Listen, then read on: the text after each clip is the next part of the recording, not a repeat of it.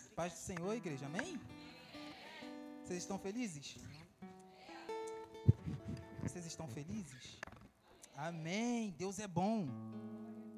Né? Tava falando com o pessoal do louvor ali que eles quase pregaram. A tio veio aqui e pregou também pouco do que eu vou falar. Aí fica um pouco mais fácil. Hum. Gente, todo mundo me conhece aqui? Quem não me conhece, levanta a mão assim. Tá. Poucas, né? Então, eu sou missionário aqui da igreja, né? Atualmente eu estou lá em São Paulo, em Atibaia, numa base nova, pioneira. Já faz oito meses que eu estou lá. E tem sido um tempo desafiador, né? Que está rodando a escola lá chamada ETED, Escola de Treinamento Discipulado. É, uma semana atrás, a gente enviou uma equipe para o Sul. Foram fazer uns trabalhos lá em Curitiba, em Caxias do Sul e em... Esqueci o nome do outro lugar, calma aí. Curitiba, Caxias do Sul e Foz do Iguaçu. Foram para lá e tá pedindo a igreja para estar tá orando por eles, né? Também, que eles estão lá. E a gente tem tido muito trabalho lá na base, né? Porque a gente está trabalhando com moradores de rua toda quarta-feira. A gente sai para a rua e leva comida, leva a palavra de Deus, leva cobertura, essas coisas. Que lá faz muito frio, né? Também estamos trabalhando muito em workshop, em treinamento com as igrejas lá. Eu postei umas semanas atrás aí num treinamento que a gente foi fazer numa igreja Assembleia de Deus de Missões e foi bem legal, bem interessante, onde o pastor se comprometeu, né, junto com a igreja, a estar tá participando de missões. Isso é bom. No dia primeiro agora a gente está indo para Hortolândia fazer um treinamento também de missões e evangelismo. Eu vou estar tá liderando o tempo de de ministrar né, sobre povos não alcançados e, e missões urbanas. E é bom, gente, isso são notícias boas para a gente se alegrar. Porque quanto mais pessoas entendem o que é missão, mais pessoas são lançadas ao campo. E quanto mais pessoas são lançadas ao campo, mais pessoas ouvem sobre Cristo Jesus. Isso é bom e nós estamos fazendo parte disso. Isso é bondade de Deus, amém? Então tá, vamos abrir nossa Bíblia no livro de Gênesis, capítulo 3, versículo 21. E eu deixei, eu dei a deixa para o que eu seria, daria como tema, que seria bondade que nos persegue. Minha versão diz assim, ó. Para Adão e também para sua mulher, o Senhor Deus fez vestes de pele e os vestiu. É, aqui. Gostaria de orar rapidinho para a gente começar. Jesus, eu entrego esse tempo em tuas mãos, ó Pai. Eu entrego esse momento da palavra em tuas mãos. Eu oro pedindo, Pai, para que o Senhor fale os corações dos meus irmãos, ó Pai. Eu oro pedindo para que nesse momento o Senhor prepare uma mesa com um banquete para que a gente venha se fartar de você. Em nome de Jesus, ó Pai, que essa noite venha ser uma noite do qual a gente venha ouvir a Tua palavra, não só ouvir, mas praticar e vivê-la, Deus. Em nome de Jesus eu te agradeço, Pai. Amém. Amém. Então aqui, é, Moisés, que escreveu Gênesis, ele está narrando a história de Adão e Eva assim que eles pecam, depois que eles pecam. E quando eles pecam, o que acontece? Eles se escondem de Deus e no versículo 7 vai dizer que eles pegam uma folha de, de figo para se cobrir, que eles estavam nus, eles estavam com vergonha. Não sei se vocês já tiveram, puderam ver uma folha de figo, mas a folha de figo ela é áspera e ela machuca. Então eles foram se cobriram com aquilo. Imagina o desespero deles, vai, para chegar a fazer esse ponto de se machucar, né? Porque pecou, porque errou, desobedeceu a Deus. Eles estavam muito desesperados. E Deus pega e, e faz uma roupa com pele de animal e veste eles. É, e eu tiro um princípio disso a maioria de coisas que eu vou falar aqui, eu vou falar para vocês princípios que eu tenho tirado durante minhas meditações e que Deus tem falado comigo que talvez vocês não tenham visto dessa cosmovisão. E um princípio que eu tiro é que a bondade de Deus ela é incircunstancial. Independente de qualquer coisa, Deus é bom. E a, a, Bíblia vai dizer que ele vestiu com, com pele de animal. Então, ou seja, aí aconteceu o primeiro sacrifício na Bíblia, o primeiro sacrifício na humanidade. Deus teve que matar um animal para cobrir eles. E eu disse uma vez aqui, quando eu preguei, que o salário do pecado é a morte. A Bíblia diz isso: o salário do pecado é a morte. Então, gente, toda vez que a gente, é, a gente erra ou alguma coisa assim, a gente é morto espiritualmente. Sabe? O nosso pecado, ele nos mata espiritualmente. E isso é tão real que o salário do pecado é morte que Jesus Cristo morreu na cruz por causa de quê? Dos nossos pecados. Né?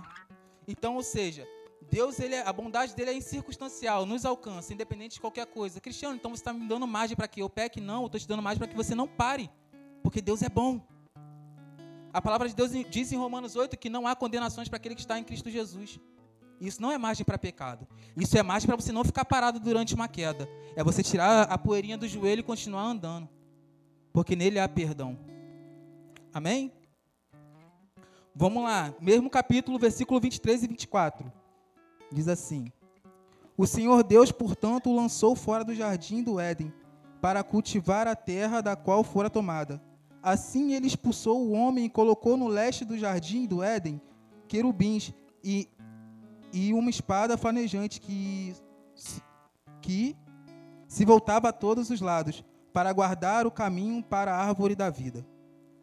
Aqui é bem interessante porque eu sempre lia essa passagem, eu achava que Deus estava muito nervoso, e sai daqui, chutando, expulsando. Mas não, cara. Deus estava fazendo isso com amor, com cuidado. Porque eles acabaram de comer o fruto da árvore da vida. Né? E Deus falou: se vocês comerem da, da, do conhecimento do bem e do mal. E Deus falou assim: se vocês comerem desse fruto aqui, certamente vocês vão morrer. E eles comeram, e certamente eles morreram, né? Espiritualmente. Ou seja, se eles pegam e comem o fruto, o fruto da árvore da vida, eles iam se tornar mortos eternamente. Depois de eles estarem mortos, eles comem um fruto que faz que eles vivem eternamente, eles iam estar mortos eternamente. Então, ou seja, obrigado. Então, ou seja, eu não entendo que Deus expulsou eles dali com raiva, mas expulsou por cuidado eu estou cuidando de vocês. E o cuidado é uma das facetas do amor. Sabe, não tem aquele estado quem ama cuida? Deus nos ama, por isso que ele cuida da gente. Né? João 21 vai mostrar Jesus Cristo falando assim para Pedro: Pedro, você me ama? Eu amo, Senhor. Então apacenta as minhas ovelhas. Cuida das minhas ovelhas se você me ama. Quem ama, cuida. Então, ou seja, Deus não expulsou com raiva, mas expulsou por amor, por cuidado, sabe? Irmãos, deixa eu te falar uma coisa. Aos meus olhos, para mim, ali no Éden era o lugar perfeito para eles ficarem logo após a queda, porque não tinha lugar melhor que o Éden. Aparentemente. A gente tem que trazer um princípio para a gente aqui: cuidado com as aparências. Sabe? Nem tudo que demonstra ser, na verdade, é. Para eles, de repente, era bom eles ficarem ali, mas Deus sabia do perigo, ó.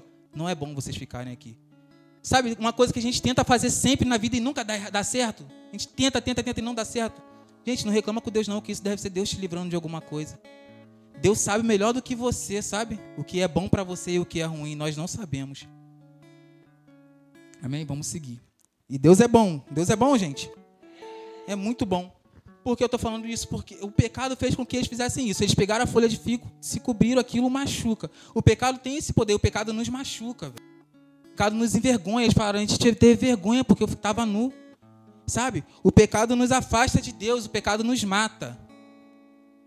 Mas a notícia boa é que Jesus Cristo, ele nos cura. Jesus Cristo nos ressuscita, Jesus Cristo nos traz de volta para Deus. Essa é a proposta do evangelho, voltar para Deus. Eu sempre falo isso aqui, cara, porque é uma coisa que Deus sempre fala para mim, Cristiano, seu coração tem que voltar para mim todos os dias. Porque se seu coração não estiver em mim, ele está em outro lugar, e outro lugar é ruim. Oséias 6.1 sempre vai dizer assim, venham, voltemos ao Senhor. Lamentações 13.40, experimentemos os nossos caminhos e voltemos para o Senhor. João 14.6 vai mostrar Jesus falando assim, eu sou o caminho, eu sou a verdade, eu sou a vida. Não é a vida que leva, não é o caminho que leva, mas é o caminho que traz de volta para Deus.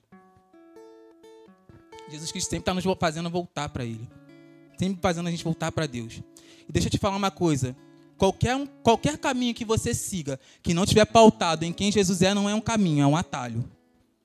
Qualquer verdade que você siga que não estiver pautado em quem Jesus é, não é uma verdade, é uma mentira. E qualquer vida que você acha que você está vivendo, que não está em Cristo Jesus, não é uma vida, é uma morte. Só nele há vida, só nele há caminho e só nele há verdade.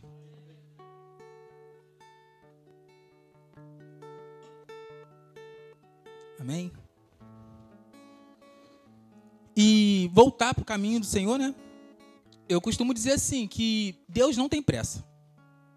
Calma que eu vou explicar. Você vai ver Jesus Cristo andando sobre as águas lá, a Bíblia vai falar o quê? Que ele foi correndo? Não, ele foi andando. Jesus não tem pressa. Quem tem que ter pressa de voltar para ele é a gente. Ele é eterno. Ele está acima do tempo. Você viu que o pastor falou que atrasou as coisas lá? Ele tem o tempo dele, ele não tem pressa de nada. Nós que devemos ter tempo. E é um grande conselho para vocês que estão afastados de Jesus: volte para ele correndo. Não estou falando afastado da igreja, não, gente. Estou falando afastado de Jesus.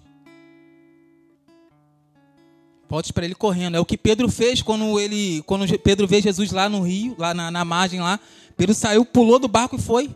correndo, correndo, porque Pedro tinha que se retratar com o mestre. Cara, eu preciso falar com ele, eu preciso voltar meu coração para ele de novo, porque eu errei. Não é, não é, Deus que tem que ter essa pressa, não, é nós que temos que ter essa pressa.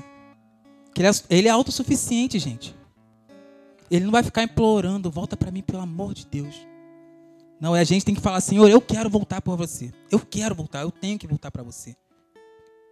Porque Ele é eterno. Amém? Vamos lá, Mateus 28, 20. Eu quero pegar o finalzinho dessa palavra que diz assim: eu estarei contigo todos os dias até o fim dos séculos. E essa palavra tem me norteado muito em missão, porque essas semanas que passaram foram semanas difíceis demais.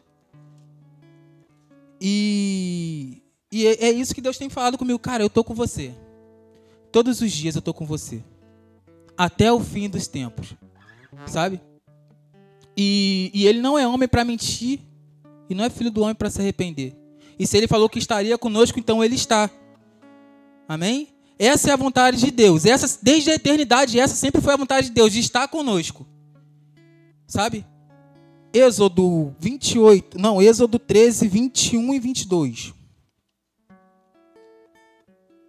Eu vou correr aqui.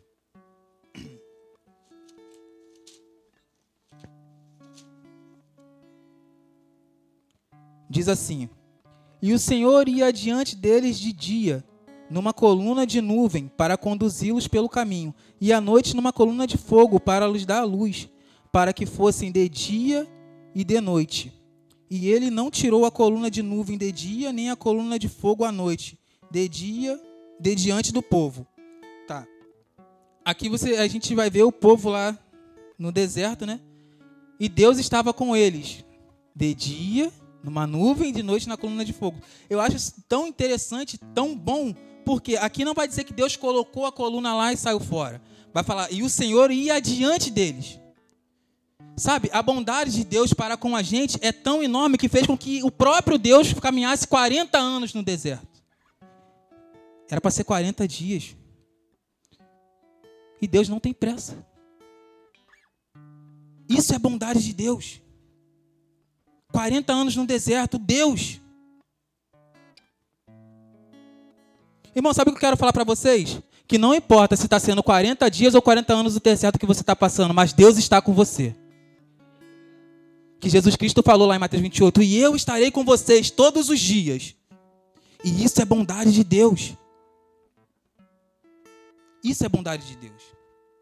Porque a gente é digno, a gente é merecedor? Não, mas porque Ele é fiel. Ele é bom. Amém?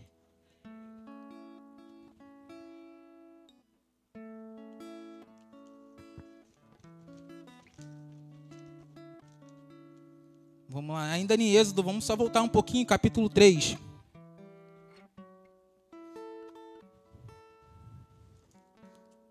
Do 2 ao 5, diz assim: E o anjo do Senhor, é o próprio Deus que está com S maiúsculo, lhe disse: lhe apareceu em uma chama de fogo do meio de uma sarça.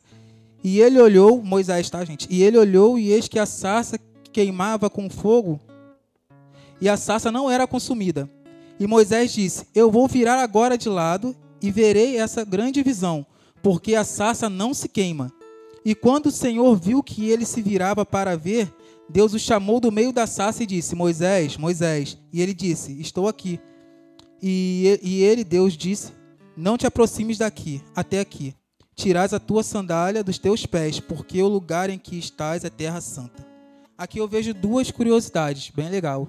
É, primeiro, a sassa é, pegando fogo e não se consumia, né? Isso é bem interessante, porque lá na região do Horeb, onde aconteceu esse fato, é uma região muito seca. E geralmente lugares que, tem, que são muito secos têm queimada. Eu sei disso porque lá onde é a base, lá é muito seco. Então, vira e mexe, a gente está passando assim do nada. Um mato vai e pega fogo. Mas pega fogo e vai pum, acaba. E era isso que acontecia lá naquela época. O pessoal estava andando lá, do nada pegava fogo por ser muito seco. Eles, ah, daqui a pouco vai acabar, porque está pegando fogo. E saía. Só que o que chamou a atenção de Moisés é que ele olhava e a sarça não se acabava. E eu tiro um grande princípio disso aí, que essa sarça era Deus e esse é o nosso Deus. Ele não se acaba, ele não tem fim. Ele é eterno. E esse é o Deus da qual eu e você somos filhos. Uau, isso é bondade de Deus. Nós somos filhos de um Deus eterno, que nos proporciona a eternidade junto com Ele.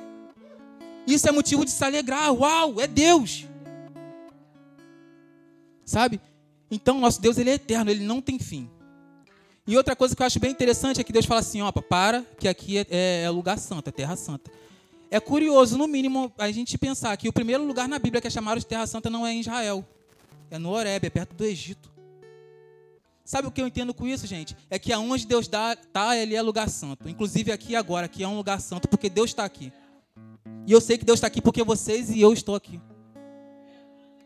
Isso é bondade de Deus, sabe, sabe o que é bondade de Deus? É fazer da gente a sua arca da aliança ambulante. Deus escolheu a mim e a você para botar o Espírito Santo dele dentro da gente e fazer com que o lugar que a gente pisa se torne lugar santo. Sua casa é um lugar santo, seu trabalho é um lugar santo, a sua escola é um lugar santo, aonde você vai é lugar santo. Ali tem que ser manifestada a santidade de Deus. Porque é o Deus que te escolheu para te chamar de casa, de morada. Bondade de Deus bondade de Deus. 1 Coríntios 6, não precisa abrir. 1 Coríntios 6, 19 e 20 vai dizer: Acaso vocês não sabem que vocês são templos do Espírito Santo, que o Espírito Santo habita em vós? Isso é motivo de se alegrar. Isso é motivo de se alegrar, falar, pensar que um dia Deus olhou do céu e falou assim: Eu vejo graça. Eu vejo graça em Sirlene, eu vejo graça em Vitória. Eu vejo graça nos meus filhos. E Ele escolheu a gente para ser lugar chamado de morada. Isso é incrível. Mas vamos lá, isso é por quê? Porque Deus sempre quis estar perto da gente, gente. Desde a eternidade, né? Não é o que a gente está falando aqui? Tanto é que o homem pega, o que acontece? Deus pega e vai andando em direção do homem. Deus sempre grita: Eu quero estar perto de vocês. Eu quero estar perto. Quer ver João 1,14? Vamos abrir essa aqui, a gente precisa abrir, que é interessante.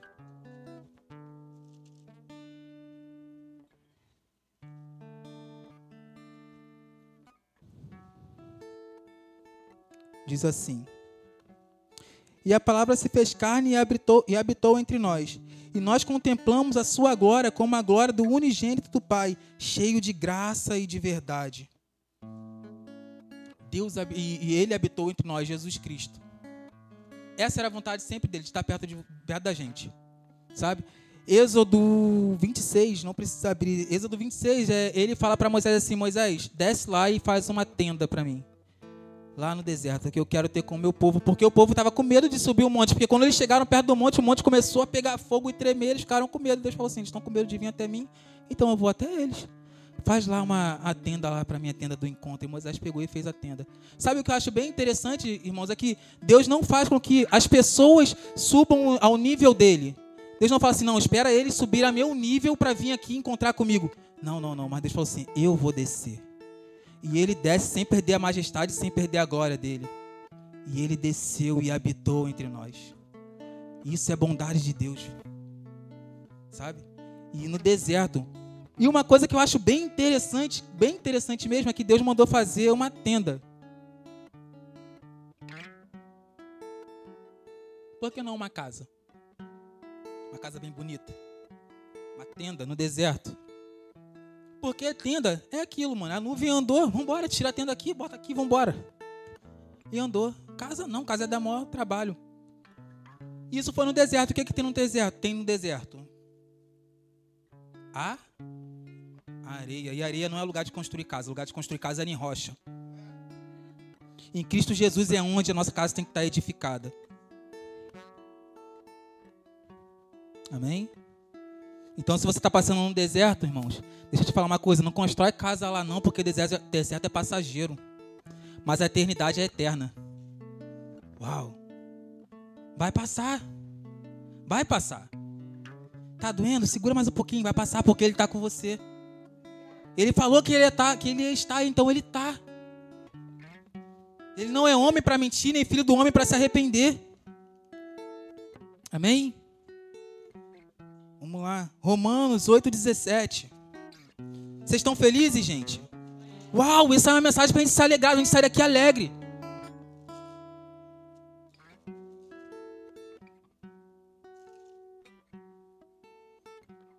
Vamos lá, 8,17 diz assim: E se filhos, então herdeiros, e se herdeiros de Deus e co-herdeiro com Cristo. Se sofremos juntos, também seremos glorificados juntos.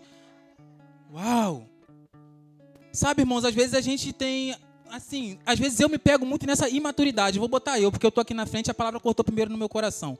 Eu me pego muito nessa imaturidade. Poxa, Deus, mas eu sou seu filho porque eu tô passando por isso. Ah, cheio de meninice com Deus, sabe? Ah, Deus, mas eu sou seu filho, por que isso?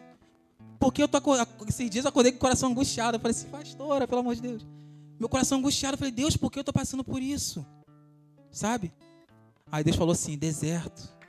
Deserto passa. Eu tô no deserto com você. Mas a glória é eterna. Irmãos, o fato da gente ser filho de Deus não significa que a gente não vai passar pelo deserto.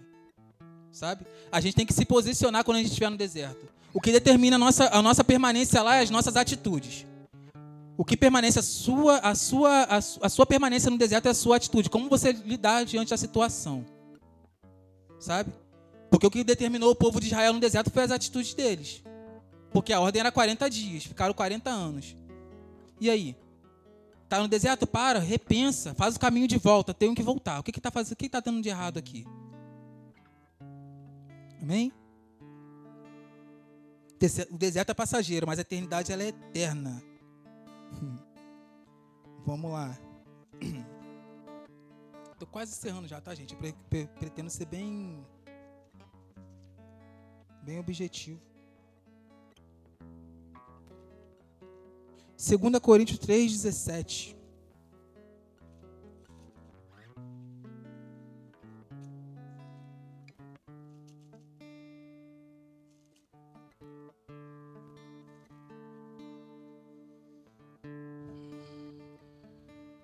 Diz assim: Porque a nossa leve aflição, a qual é momentânea, opera em nós um extraordinário peso eterno de glória. É, 2 Coríntios 3,17. Opa, pé, pé, pé, pé, pé, 4, 4, 4. Isso. 4,17. Confere? Confere, é isso, é isso, é isso. Amém. Amém? Então, ou seja, é, é, bem interessante ver Paulo escrevendo isso, porque ele fala assim, leves e momentâneas tribulações, mas, cara, a gente vai ver Atos dos Apóstolos, por exemplo, Paulo está sempre apanhando ali, sabe? E ele está sempre, é leve e é momentâneo, sabe por quê?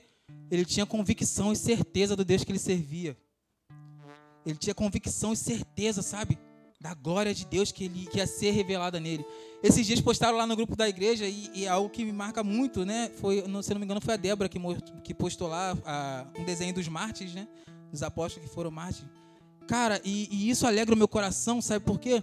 Porque não é coitadinho, não, cara. Estão sendo recebidos no céu pelo próprio Jesus Cristo. Foi até o que eu comentei lá, quando Estevão está sendo apedrejado, Estevão fala assim: Eu estou vendo Jesus Cristo de pé, do trono de, do, do, do Pai cheio de glória. Sabe, é Jesus Cristo recebendo, levantando, vem cá que eu que vou te receber, eu vou fazer sua recepção. O próprio Cristo. Isso é lindo demais, gente. Isso é lindo demais. Vamos lá, Êxodo 33, 18 e 19. Estou quase encerrando. Deus é muito bom, gente. E, e, e não há outro, não há outro lugar que a gente encontre outra bondade igual a de Deus para as nossas vidas.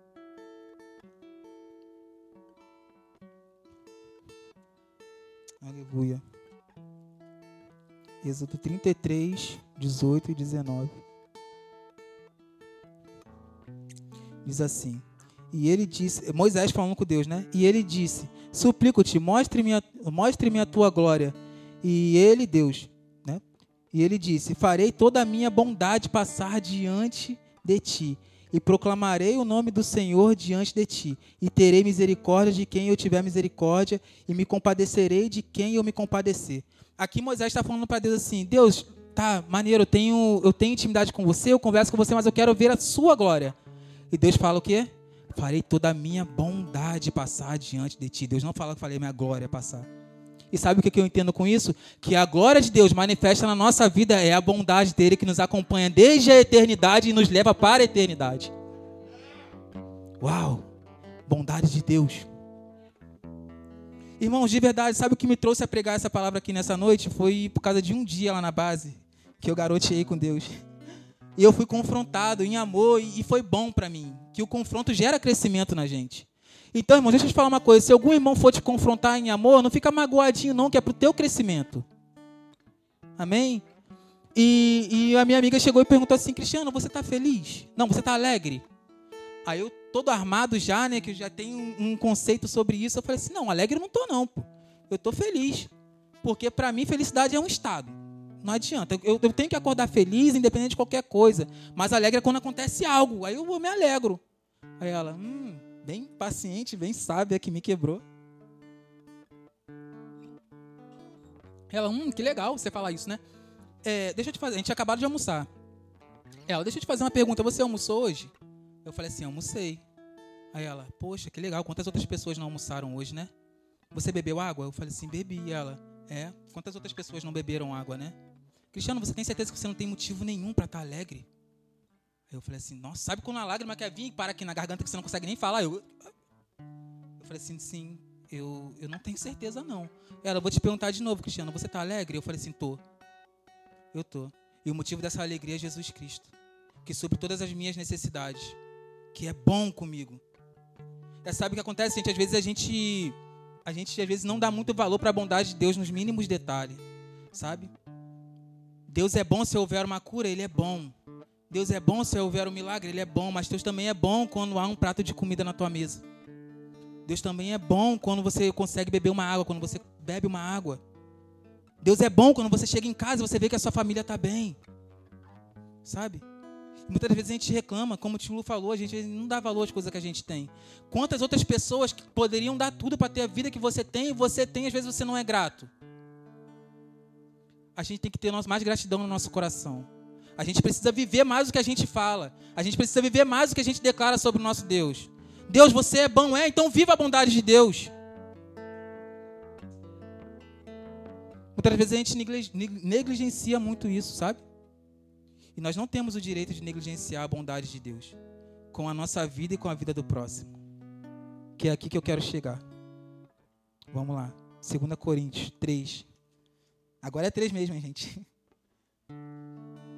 É aqui que eu quero chegar, gente. É aqui que o couro pega. Ai, Deus. Deixa eu abrir aqui nessa versão.